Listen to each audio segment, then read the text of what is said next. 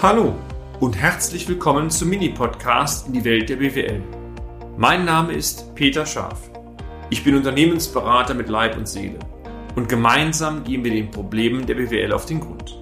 Kurz, kompakt, unverständlich. Ursachen für Unternehmenspleiten Teil 1. Unser heutiges Thema, meine sehr verehrten Damen und Herren, lautet Unternehmenspleiten. Einerseits hoffen wir natürlich sehr, dass dieses Thema Pleite nicht Sie, meine sehr geehrten Damen und Herren, betrifft.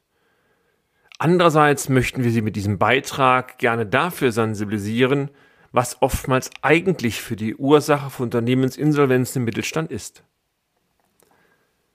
Sie mögen es denken, aber zum Thema Unternehmensinsolvenzen gibt es eine Fülle von Statistiken. Exemplarisch sei hier einmal die Datensammlungen von Kreditreform oder auch der Datenbank Statista genannt. Über viele Jahre haben wir von unserer Seite eine statistische Auswertung erfolgt, die, na, lassen wir es mal so formulieren, des Pudels Kern sehr genau benennt. Es handelt sich hierbei um eine Untersuchung des KSV 1870 ist übrigens kein Fußballclub, Club, sondern der, der Kreditschutzverband des Landes Österreich, der dieser KSV seit vielen, vielen Jahren untersucht. Die Insolvenzrechtsexperten dieses Verbanden werten zumindest nach den dort publizierten Angaben pro Jahr rund 3000 Insolvenzen von Unternehmen aus und diese werden mit einem Multiple-Choice-Verfahren nach den Gründen durchschaut. Also die Idee dahinter ist, was ist eigentlich ursächlich dafür, dass das Unternehmen letztendlich wegen Illiquidität Insolvenz anmelden muss. Das Schöne ist, dieses, diese, diese Statistik gibt es seit vielen, vielen Jahren und man kann einen Langfristtrend über 10, 15 Jahre und so weiter abrufen.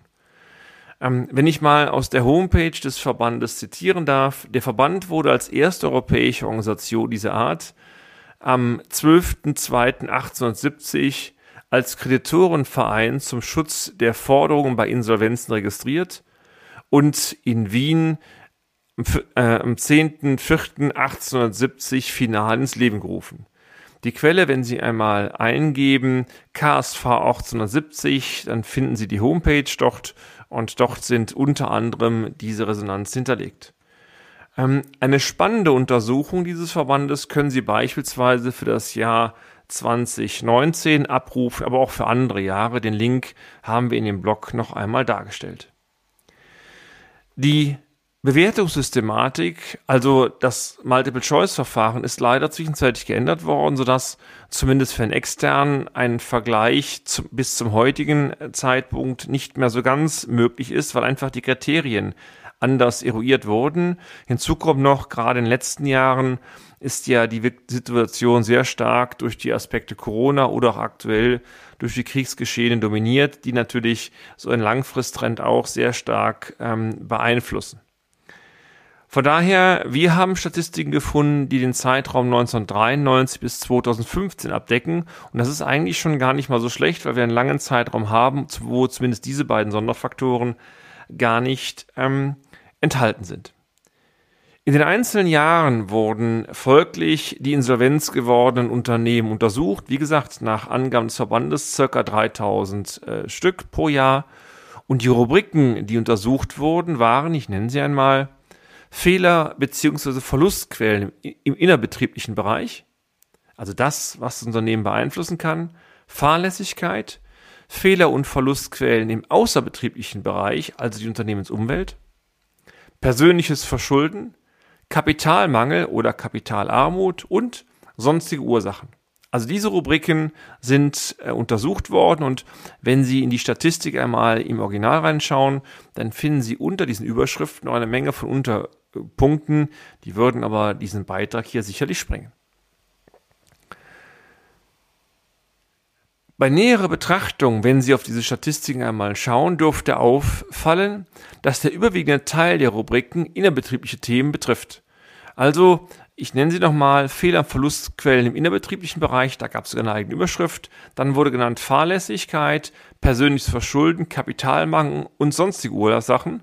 Das heißt, vielleicht bei den sonstigen nicht, aber alles das betrifft mehr oder minder die innerbetrieblichen Themen und nur eine Überschrift Fehler- und Verlustquellen im außerbetrieblichen Bereich. Das betrifft letztendlich exogene Faktoren.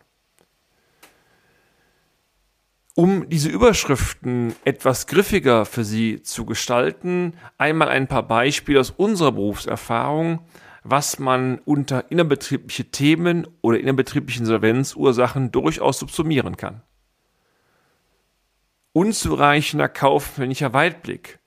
Ein Thema, was wir sehr oft haben, also beispielsweise sehr gute Handwerksunternehmen, aber Kalkulation wird doch mit dem dicken Daumen durchgeführt. Keine Strategie, oder auch eine falsche Unternehmensstrategie. Unzureichend oder auch keine Allianzen.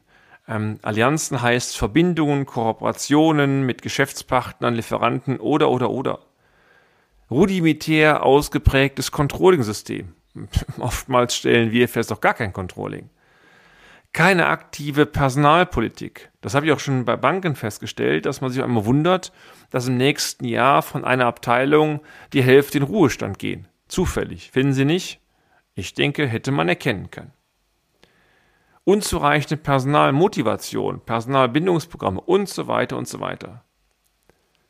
Zu Gründen, die beispielsweise zum außerbetrieblichen Bereich zugerechnet werden können, würden gehören politische Unwägbarkeiten, Corona-Pandemie, äh, sich verändernde Marktgegebenheiten, Nachhaltigkeitskriterien, da gehören auch beispielsweise die ganzen ESG-Punkte dazu.